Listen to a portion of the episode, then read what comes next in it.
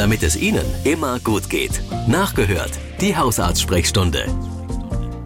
MDR Sachsen ist hier und bei uns geht es jetzt um Ihre Gesundheit. Hausarzt-Sprechstundenzeit mit Professor Antje Bergmann. Schön, dass Sie hier sind. Ja, hallo allen Hörern.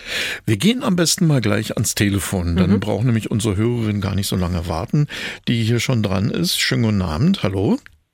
Guten Tag, hier ist die Andrea Frank aus Geithain. Ich grüße Sie, Thomas Hede hier und bei mir im Studio unsere Expertin Frau Bergmann. Hallo. Ich hätte von der Frau Doktor gerne gewusst, was für gesundheitliche Schäden für eine Person auftreten können, wenn seit vielen Jahren aus dem Kellergeschoss von unten nach oben Nässe auf, äh, auf, aufsteigt und äh, im Wohnzimmer, Schlafzimmer und äh, Küche schon Schimmel gebildet ist. Ui. Hm.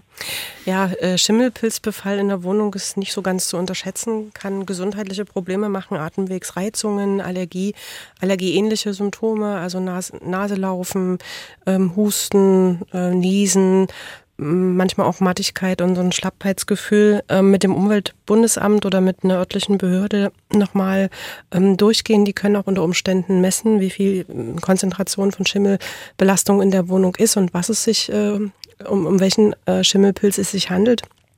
Und dann natürlich mit ähm, Vermieter äh, versuchen zu sprechen, wenn es eine Mietwohnung ist. Und wenn es das eigene Haus ist, die eigene Wohnung ist, dann ähm, auf alle Fälle selber sanieren. Mhm. Nee, das ist es nicht. Das ist eine Mietwohnung. Mhm. Der Fall ist eigentlich auch seit vielen Jahren schon äh, beim Gesundheitsamt gemeldet. Ja. Aber da wurde das in Ordnung gebracht in einem Zimmer. Hm. Das andere, das nimmt jetzt unheimlich. Dann nochmal melden. Ne? Also das ähm, ja. ist auf, auf lange Sicht und in so einem großen Befall nicht gesundheitsfördernd. Und die äh, örtlichen zu, äh, Organe, wer ist denn da zuständig? Gesundheitsamt. Ne, Gesundheitsamt. Ja, ne? Gesundheitsamt. Ja, das sitzt nicht in Geithain. Ja. Ja. Auf jeden Fall vielen Dank für Ihren Anruf. Dankeschön. Gehen Sie es an und, und äh, zu, sehen Sie zu, dass Sie das nicht so aushalten müssen. Wehren Sie sich. So, jetzt machen wir weiter mit einer Frage, da geht es um Bluttests. Was ist denn der Unterschied zwischen dem kleinen und dem großen Bluttest? Was wird da genau ermittelt bei beiden? Ja, da gibt's äh, eine Diskrepanz und deswegen ist auch gut, äh, dass die Frage mal gestellt wurde. Viele Patienten äh, sagen, bei mir muss doch mal ein großes Blutbild gemacht werden ähm, oder im Rahmen äh, eines Checkups, der alle drei Jahre ähm, geschehen darf, äh, muss doch mal ein großes Blutbild passieren. Meistens, meistens hat man eine Sorge oder eine Angst, dass äh, man irgendeine Erkrankung hat.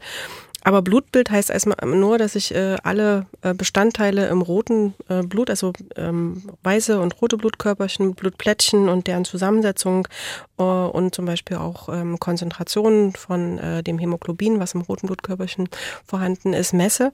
Und äh, das große Blutbild dazu zeigt noch, welche Untergruppen an weißem Blutkörperchen man hat. Also mehr mhm. ist es erstmal nicht. Und was bestimmt man? Also zum Beispiel, ob Blutarmut ist, äh, manchmal auch schon die Ursache, Eisenmangel, Vitamin B12 B12-Mangel sieht man anhand der Zusammensetzung äh, und äh, wie groß, wie klein die roten Blutkörperchen sind. Und man sieht ähm, vielleicht auch eine Entzündung äh, im Körper, wenn weiße Blutkörperchen angestiegen sind oder hoch sind. Äh, man sieht auch manchmal, dass man raucht. Da sind auch die weißen Blutkörperchen ein bisschen erhöht. Ähm, oder eben Schlimmeres äh, wie mhm. Blutkrebs. Ja, ähm, aber im großen Blutbild sind nicht so standardmäßig Dinge drin wie die Untersuchung auf HIV und solche Sachen. Nee, nee, oder? also das meint erstmal nur Blutbild. Ja. Bei Bluttests kann man ja ankreuzen und äh, ah, veranlassen, okay. was man zusätzlich noch ähm, sinnvoller achtet. Welche Krankheiten lassen sich denn außer Blutkrebs zum Beispiel noch ermitteln bei so einem Bluttest? Also äh, im Blut, also das Blutbild selber kann sowas ausschließen ne, oder genau. beweisen. Aber äh, Blut ähm, kann man ja untersuchen, da kann man einzelne Bestandteile untersuchen. Und wenn man ähm, die festen Bestandteile schon mal rausnimmt durch Zentrifugation, äh, kann man im Serum eine ganze Menge anderer Bestandteile bestimmen. Leberwerte, Nierenwerte, Hormonwerte, ähm, alles Mögliche. Und da sieht man natürlich viele, viele Erkrankungen. Äh, entweder man schließt die aus oder beweist dann so eine Erkrankung. Hm, wo kommt das Blut eigentlich hin, wenn ich das in der Praxis abgebe? Das wird meistens gesammelt, von einem Laborfahrer Aha. geholt, kommt dann zentral in ein Labor. Dort wird es ähm, aufbereitet, je nachdem, was man damit macht. Also zentrifugiert, gekühlt. Ähm, wenn man gekühltes Blut irgendwo hinschickt, ähm, wird es schon vorgekühlt. Ähm, das wird dann dort in die nächste Ebene äh, geschaffen und dann äh, sozusagen ja vorbereitet und äh, untersucht. Und der Befund kommt dann in die Praxis zurück. Und der Befund, äh, wir sind ja meistens in einem digitalen Zeitalter, Ja. das klappt äh, unterschiedlich gut. Manche schicken noch mit der Post. Ähm, bei vielen Praxen ist es so, dass der Befund elektronisch in die Praxis ähm, am gleichen oder am nächsten Tag kommt, abgerufen wird und dann äh, durchgeguckt wird, ob irgendwas auffällig ist. Und wenn ganz hoch auffällige Werte sind, ist das Labor auch verpflichtet, sich zu melden. Ich habe äh, so, eine, so eine äh, Zeitung, die ich immer mal gerne lese, auch um mal ein bisschen mehr zu verstehen von dem, was Sie mir manchmal erzählen müssen ähm, und auch so ein bisschen die Hintergründe verstehe. Und da habe ich was gelesen über ähm, das Broken Heart Syndrom, also dass man am, am gebrochenen Herzen Ja. erkranken oder sogar sterben kann. Stimmt das? Ja, das stimmt. Tatsächlich? Ähm, es gibt äh, die Untersuchung, dass wenn man ähm, lange zum Beispiel zusammen mit einem Partner war und der verstirbt ganz plötzlich, beispielsweise am plötzlichen Herztod, der andere Partner ähnliche Symptome bekommen kann und ähm, auch das Herz reagiert, ähm, äh, indem es äh, zum Beispiel größer wird oder eben die Herzkranzgefäße weniger gut durchblutet sind. Krass. Und ähm, das hat man unterschätzt, aber ähm, sowas ist ja unter Umständen auch tödlich, wenn man es nicht erkennt. Ui. Mhm. Ich habe das so abgetan, weil das eine amerikanische Studie war und dachte, nach die Amis wieder. nee, gibt's auch bei uns, wurde in Japan übrigens das Ja. erste Mal beschrieben. Ach, in Japan, deswegen Hashimoto. Ach Mhm. Nee, nicht das ist das Hashimoto. Ja, Nächste. genau. Oh, wei, oh, wei, wei. Jetzt kommen wir nämlich zu Hashimoto und äh, da ist bei einer Hörerin bei der Blutuntersuchung was festgestellt worden mit den Antikörpern. Äh, MAK-TPO, da habe ich noch nichts drüber gelesen, weiß ich nämlich nicht, was es ist. Die Ärztin hat gesagt, ja, das sieht eben aus wie Hashimoto, also eine Anti-Autoimmunkrankheit. Ähm, die anderen Werte sind aber soweit okay. Trotzdem hat sie Symptome, ziemlich schlimme sogar und Unterfunktion seit drei Jahren. Jetzt fragt sie, ob sie denn jetzt bedenkenlos ihre Schilddrüsenhormone weiter nehmen kann, um die Symptome in den Griff zu bekommen. Ähm, ja, da gehen bei mir ganz viele Fragen im Kopf auf. Das erste ist, warum wurden die Antikörper bestimmt, wenn der Schilddrüsenwert an sich in Ordnung ist? Das macht man üblicherweise nicht, weil das sehr, sehr viel Verunsicherung äh, nach sich zieht. Äh, denn beim normalen TSH-Wert, was ja der übergeordnete Wert für die Schilddrüse ist, ist die Funktion äh, sogenannt Eutyriot. Das heißt, die Funktion der Schilddrüse ist in Ordnung.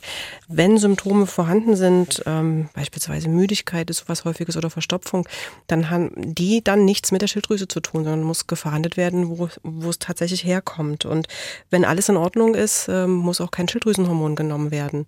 Hashimoto ist eine Autoimmunerkrankung und natürlich ähm, kann die auch die Funktion der Schilddrüse verändern, ähm, kann am Anfang in eine Überfunktion und am Ende eine Unterfunktion geraten. Aber wenn die Werte hier alle in Ordnung sind, äh, muss gefahndet werden, wo die Symptome herkommen. Ja, und da haben wir jetzt eine Frage von einem Hörer. Das tut mir sehr leid, weil der so furchtbare Kopfschmerzen hat. Äh, der junge Mann ist 32 Jahre alt und hatte vor ein paar Wochen ganz schlimme Kopfschmerzen, die er so noch nicht erlebt hat. Ähm, Und zwar hinterm Auge. Und die waren ganz, ganz stark, dass er am liebsten nur die Augen zugelassen hätte. Er hat dann Ibuprofen-Tropfen genommen. Das ist ein bisschen besser geworden. Aber er hat Angst, dass äh, sich da eine Migräne langsam anschleicht. Kann man da was machen oder muss man da äh, dann mal sehen, dass man eine spezielle Behandlung für Migräneerkrankte machen muss? Ja, wenn das erstmalig und einmalig war, ähm, erstmal beobachten. Wenn es jetzt komplett weg ist, würde ich Entwarnung geben.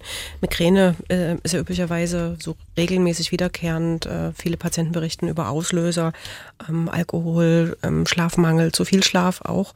Ähm, also Veränderungen im Tagesrhythmus, ähm, Käse, Schokolade, also all das kann Migräne auslösen. Ähm, bei Frauen manchmal auch so eine Abhängigkeit vom Zyklus. Ähm, wenn das aber einmal mit Kopfschmerzen so heftig einhergegangen ist, erstmal beobachten. Ähm, vor allen Dingen, wenn die mit einer Ibuprofen einfach auch wieder weg waren, dann kann man auch davon ausgehen, das war nichts Schlimmeres. Also wenn die Kopfschmerzen unter Schmerzmitteln, also das erste Mal aufgetreten sind, super heftig sind und nicht weggehen und ähm, vielleicht auch Ausfallerscheinungen, ähm, Doppelbilder oder so sind, dann sollte man schnell auch in die Klinik gehen. Eine Hörerin, 46 Jahre alt, hat sich bei uns gemeldet. Sie hat große Probleme mit ihrer Verdauung. Sie produziert sehr viel Luft, so hat sie es beschrieben. Egal was sie isst, zwei Stunden später ist sie richtig gehend aufgebläht. Jetzt sind schon Unverträglichkeitstests durchgeführt worden. Laktose, Fructose und Sorbit. Fructose, Laktose konnte ausgeschlossen werden. Darüber hinaus hat sie nachweislich zu viel Magensäure und oft Sodbrennen, nimmt dafür auch ein Medikament alle zwei Tage. Jetzt wurde eine Magenspiegelung bei ihr schon durchgeführt. Da hat man eine leichte Gastritis festgestellt. Äh, dann war sie im Krankenhaus, weil sie Atemnot hatte und Schmerzen im Brustbein. Ein leichter Zwerchfellbruch ist da diagnostiziert worden. Was kann man der Hörerin mitgeben noch als hm. Empfehlung? Hm. Also verschiedene Probleme. Erstmal gegen die ähm, Gastritis, also Magenschleimhautentzündung, ähm, ist dieser Säureblocker äh, die Therapie der Wahl. Das heißt also entweder täglich, wenn Symptome da sind, oder eben auch umtägig Symptom ähm, adaptiert äh, in der Dosierung.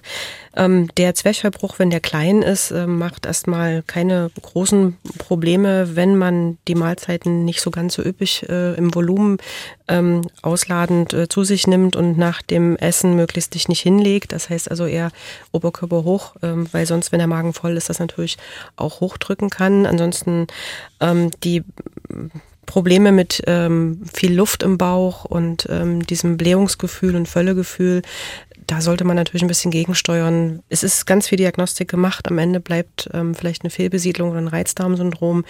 Ähm, und da sind die Empfehlungen für die Patienten regelmäßige Mahlzeiten, ähm, gut kauen dazu, Alkohol, Koffein meiden, ausreichend Ballaststoffe, ja, scharf gewürztes, fettiges Essen meiden und einfach eine Regelmäßigkeit äh, so in die Ernährung bekommen. Da haben wir hier eine Frage reinbekommen von einem Hörer aus Frankenberg. Der möchte gerne wissen, ob denn eine Goldtherapie bei Hüftarthrose helfen kann. Jetzt weiß ich gar nicht, was das ist. Also ja, Goldstandard kenne äh, ich aber. genau. Äh, Goldstandard ist sozusagen das, was man als erstes immer leitliniengerecht ähm, überlegen ja. sollte. Ähm, eine Goldtherapie war äh, in der Rheumatherapie bis vor 10, 15, 20 Jahren äh, noch eine gute Option in der Basistherapie. Ähm, mittlerweile gibt es äh, gut wirksame andere, neuere Medikamente. Ähm, da wurde es als äh, Spritze gegeben, natürlich auch mit Wirkung und Nebenwirkung. Ähm, alles das, was äh, als Goldtherapie verkauft wird und mit Tropfen oder wie auch immer Darreichungsformen aktuell auf dem Markt ähm, sein sollte, weil die Spritzen es nicht mehr gibt, ähm, ist ähm, nicht wirklich wirksam und bei Arthrose ohnehin eher nicht. Also das war gezielt für diese entzündliche Gelenkerkrankung, für ein wirklich klassisches Rheuma. Ähm, da hat man das äh, ausprobiert. Das ist eine Therapie, die schon über 80 Jahre alt und es hat ähm, auch ganz gut funktioniert, natürlich mit allen Nebenwirkungen, die man da in Kauf nehmen musste. Ja, klingt auf jeden Fall sehr interessant. Mhm. Dann haben wir hier einen Hörer, der hatte äh, ein Stück Baguette gegessen und so eine spitze Ecke dran gewesen, hat es runtergeschluckt und dann ist ihm das in der Speiseröhre stecken geblieben und das äh, macht schon ganz schöne Schmerzen bei ihm. Er ist auch zum Arzt gegangen, der hat jetzt nicht groß nachgeschaut, sondern hat gesagt, na ja, sowas kann schon mal passieren, da muss aber jetzt nichts weiter gemacht werden. Hm, jetzt hat der Hörer im Internet mhm. recherchiert mhm. und da beginnen ja oft so die Probleme, weil da natürlich auch nicht alles stimmt, was da steht, aber vielleicht in diesem Fall doch. Deswegen hat er sich gesagt, frage ich mal lieber.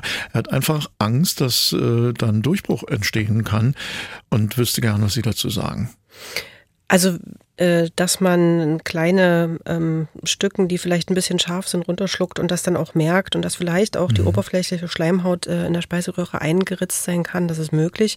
Ähm, in dem Moment, äh, wo es aber nach wirklich kurzer Zeit auch wieder gut ist und nicht mehr schmerzt, äh, kann er ähm, sich entspannt zurücklehnen und dann ist auch nichts Bleibendes.